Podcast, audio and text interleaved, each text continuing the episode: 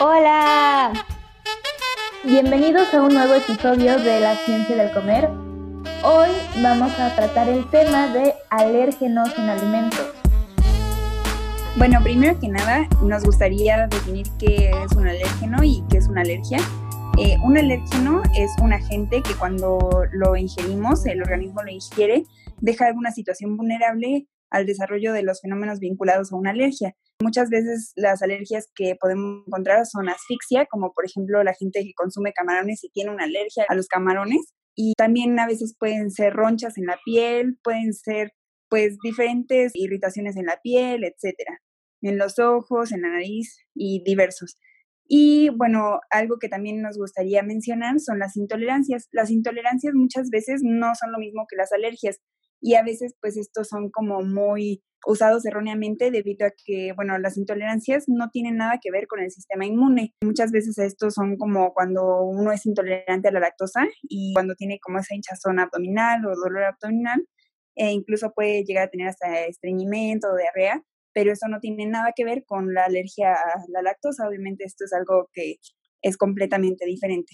Bueno, para empezar con los alérgenos este, alimentarios, pues hay que hablar un poco de, de dónde provienen, ¿no? La mayoría de las veces todos estos alimentos que nos causan una alergia son de origen proteico, es decir, que son algunas proteínas. Y es por eso que la mayoría de los alérgenos que existen son el cacahuate, los camarones, el huevo y la leche, ¿no? Hay que saber que uh, uno debe de conocer su cuerpo y cuando consume, no sé, cierto alimento o cierta sustancia a la que es alérgico, pues obviamente va a tener una reacción, digamos que muy inmediata y tenemos que conocer pues qué es lo que nos está ocurriendo y saber cómo llevarlo, ¿no? Porque muchas veces esto tiene un control y es por eso que es necesario pues conocerlo, ¿no? Y hablamos de esto debido a que muchas veces en los etiquetados de los alimentos vienen palabras subrayadas en negras en la parte de los ingredientes, en donde muchas veces, por ejemplo, leemos la palabra que dice contiene soya o puede contener cacahuates o puede contener trazas de. Entonces sí, es importante pues leer todo esto y saber qué nos afecta a nosotros, este, nuestro organismo y qué es lo que nos puede suceder, ¿no? Entonces es por eso que queremos hablarles un poco acerca de este tema. ¿Ustedes, chicas, tienen alergia a algún alimento? Yo no.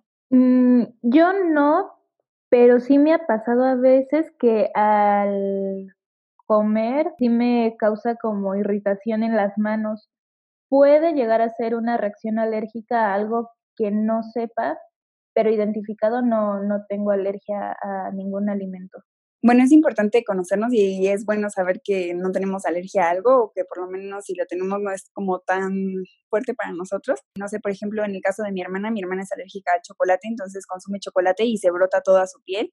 Y ahí pues obviamente sí hay una reacción alérgica yo, de hecho, antes de tomar un curso acerca de los alérgenos, creía que pues me daba alergia a comer mariscos y todo eso, pero realmente pues me di cuenta que no, porque no, no tenía hinchazón, no tenía asfixia, sino que más que nada era como sentía en mis manos como quizá un poco de hinchazón, pero no era nada grave, entonces quizá puede ser que sea una intolerancia o algo así, pero hay que distinguir que pues qué es lo que nos está haciendo ese daño y muchas veces este, se puede solucionar. Muchas veces también hay que tener en cuenta que la mayoría de los mariscos y cacahuates si nos llegan, bueno, a la gente que es alérgica los puede llevar a, las, la asfixia. Entonces es por eso que incluso si hay gente que pues nos escucha y trabaja en plantas de alimentos, tenga pues su debido cuidado y en la higiene cuando hacen un proceso con estos alimentos se limpia y luego muchas veces utiliza esa máquina para pues utilizar bueno, para realizar otro alimento, ¿no? No sé si ustedes chicas han leído en las etiquetas que pues muchas veces dice que puede contener cacahuate cuando no sé, es una barrita de fresas. Sí, o que puede contener soya y también es como otro alimento diferente. De hecho, eso es pues súper importante, ¿no? Este, a nivel industrial, pues estas personas que, no sé, realizan barritas de cacahuates en la mañana y en la noche hacen barritas de fresa o de algo que es súper diferente, pues tienen que tener su debido cuidado en la limpieza, ¿no? Muchas veces no necesitas tener contacto directo o una gran ingesta de ese alimento para que tengas pues tus reacciones alérgicas. Entonces es por eso que pues la empresa también se cubre con esta información que nos está dando al respecto. Y bueno, también algo importante de mencionar es que pues las, estas alergias no tienen un mínimo o un máximo de dosis que tengas que consumir para que tengas esta reacción. Entonces es por eso que es importante pues conocer nuestras alergias y conocer qué alimentos eh, suelen dar alergia a la mayoría de la gente. De hecho, se ha estimado que las intolerancias alimentarias afectan aproximadamente el 20% de la población, pero como bien mencionaba Cami, el hecho de que nosotros conozcamos a qué somos intolerantes o a qué somos o que nos pueda causar cierta alergia, esto se debe a que la comprensión completa del diagnóstico o el manejo es complicado debido a que esto se puede presentar de diferentes formas, como lo mencionaba Cami, y diversos mecanismos no inmunológicos. En las reacciones alimentarias también estas pueden generar adversidades, eh, como cualquier reacción anormal después de la ingesta de algún alimento. Y estas diferentes reacciones, pues puede ser una hipersensibilidad alimentaria, incluida la tolerancia, la alergia, como habíamos mencionado, o alguna aversión alimentaria. Y existen diferentes fisiopatologías claves entre la alergia alimentaria y la intolerancia, que da como resultado pues una estrategia como diagnóstico o alguna opción en la que ésta se puede terapear y dividirlo, ¿no? O sea, poder diferenciarlo como era lo que lo mencionaba Cami. Hay algo que se llama los carbohidratos fermentables, denominados FoodMap, que denotan oligodimonosacáridos y polioles fermentables, que estos son de origen natural y están presentes en una amplia variedad de los alimentos.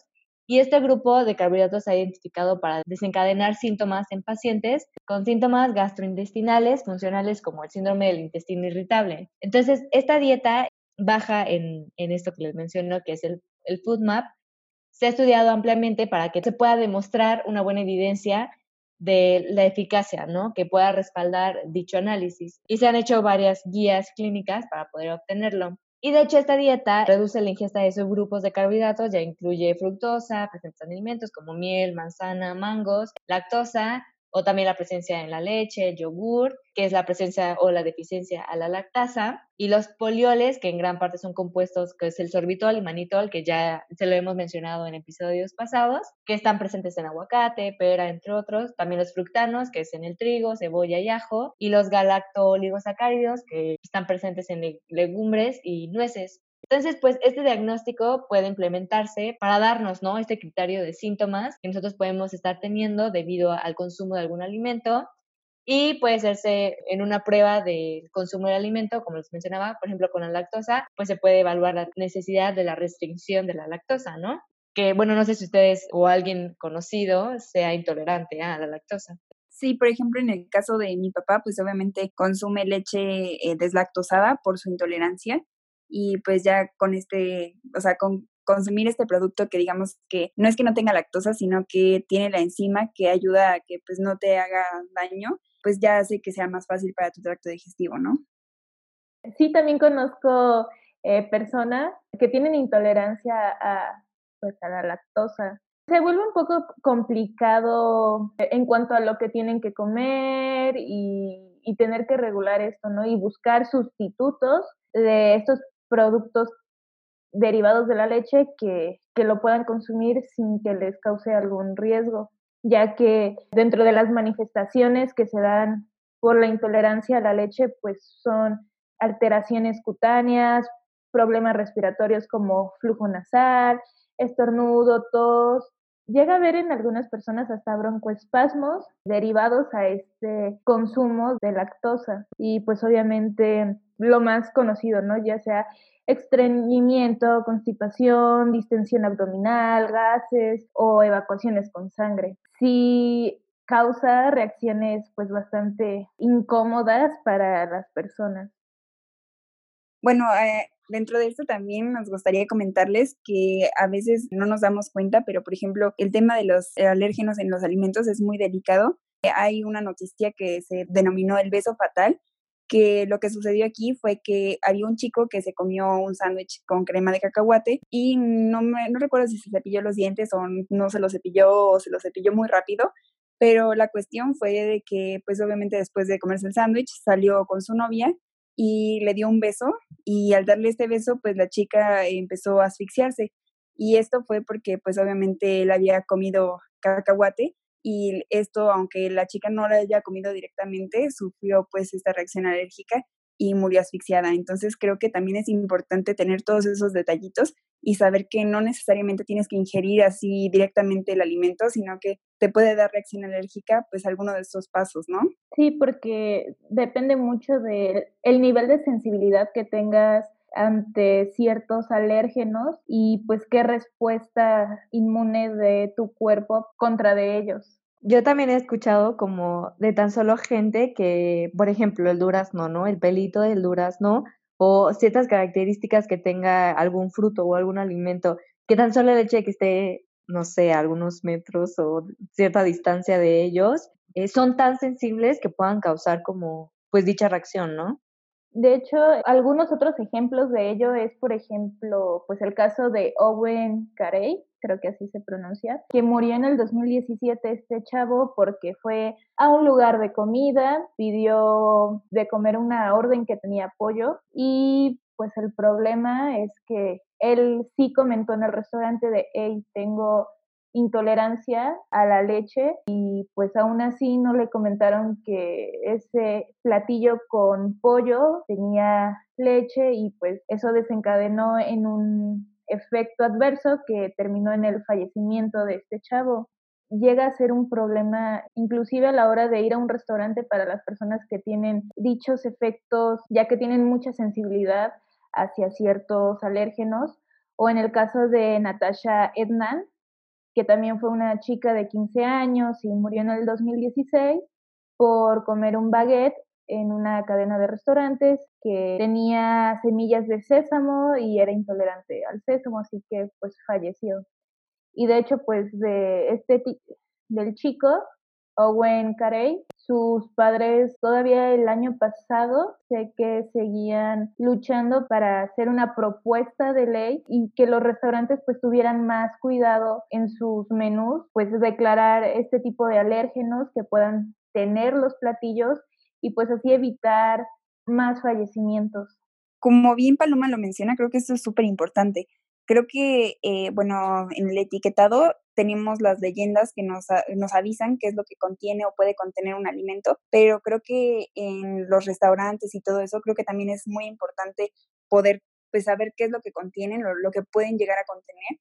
Y pues creo que es una buena práctica que se podría implementar en los restaurantes con una carta extra adicional o quizá con asteriscos que mencionen eh, si tienen mariscos, si tienen leche, etcétera, todos estos pues alimentos que pueden llegar a causar alergias, ¿no? Como bien menciona Cami, creo que también debemos de exigir por el servicio que nosotros estemos pagando, bueno, o sea, le hemos mencionado, ¿no? La inocuidad, primeramente, de los alimentos, pero que también nos proporcionen dicha información que es súper importante para nuestra salud porque pues ya nos han mencionado, por ejemplo, mi compañera Paloma, de tantos casos que han llegado a la muerte, ¿no? O sea, tal vez eh, una persona le puede contar que le salió algunas ronchas o que se le cerró la, garganta por consumir tal vez en algo en un restaurante, pero sí hay casos que, que pues sí, ¿no? O sea, que, que pueden llegar a la muerte. Entonces, creo que también debemos de nosotros ser muy críticos y exigir la información necesaria que nosotros debemos de saber y que bueno, tienen la obligación de decirnos para que no pasen estas circunstancias. De hecho, creo que bueno, yo sí he llegado a ver algunos restaurantes aquí en México que tengan en su carta pues el aviso, más que nada en los lugares donde hay pues pescado y mariscos, que mencionen alguno de estos alérgenos que pues pueda contener su platillo para que las personas tengan cuidado. Sin embargo, pues recalcando esto acerca de las personas que han llegado a morir por estos aspectos, son casos al menos los míos, que rescaté de Estados Unidos.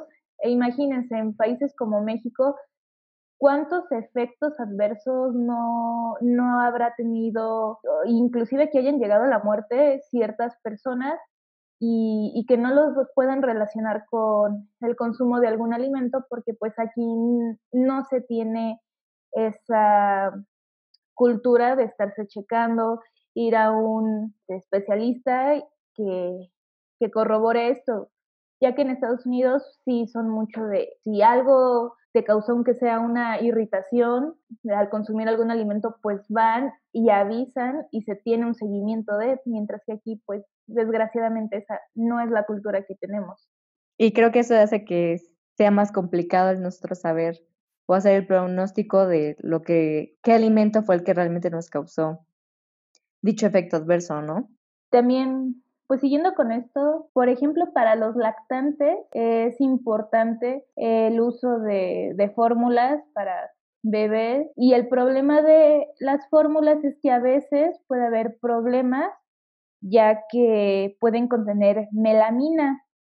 La melamina es un producto químico que es utilizado en diversos procesos industriales, eh, en particular para fabricar plástico que se emplea en vajillas, utensilios de cocina y como revestimiento de latas, pues, como bien sabemos, las fórmulas para lactantes están contenidas en latas.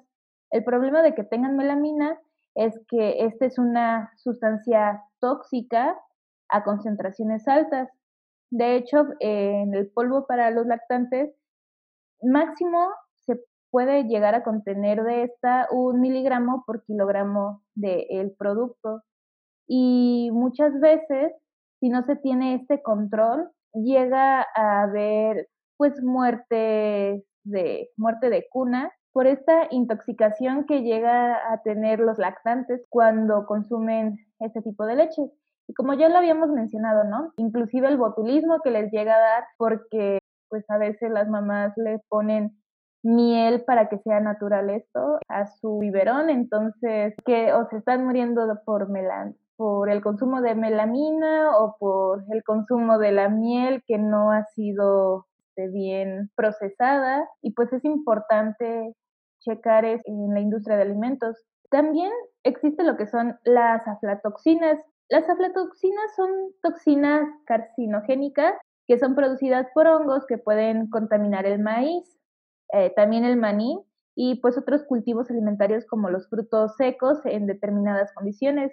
E igual se han establecido niveles máximos de las aflatoxinas, por ejemplo, 10 microgramos por kilogramo para nueces de Brasil o 15 microgramos sobre kilogramo para nueces, para estas nueces sin cáscara y así se han llegado a establecer diferentes este, concentraciones. Pues imagínense, aquí en México, pues obviamente consumimos bastante maíz, entonces nos hemos de seguro llegado a exponer a este tipo de, bueno, a estas aflatoxinas pues ya ven, no, no todo lo que es eh, no procesado, pues significa que va a hacernos un bien, ya que, pues, por ejemplo, en este caso puede llegar a contener aflatoxinas y contribuir a que haya un riesgo de incidir en cáncer. Bueno, espero que esta información les haya sido útil para que ustedes entiendan dicha diferencia, cómo se manifiesta o pues los avances que se han generado mediante el diagnóstico o prevención de dichas adversidades que los alimentos, bueno, pueden provocarnos y que pues ustedes puedan entender un poquito más sobre dicho tema. Eh, les recordamos que tenemos Instagram, que, bueno, nos encontramos en Instagram como arroba l.ciencia del comer, donde podrán ver posts que podríamos explicarles un poquito más resumida la información y que nos den follow y cualquier duda, comentario podría ser por medio de ahí o también en el Instagram se encuentra nuestro correo por si ustedes quisieran que nosotros les proporcionemos la información de la que nosotros estamos basándonos y pues puedan tener un poquito de más de cercanía con artículos, información, entre otras cosas. Porque nosotros somos la ciencia del comer.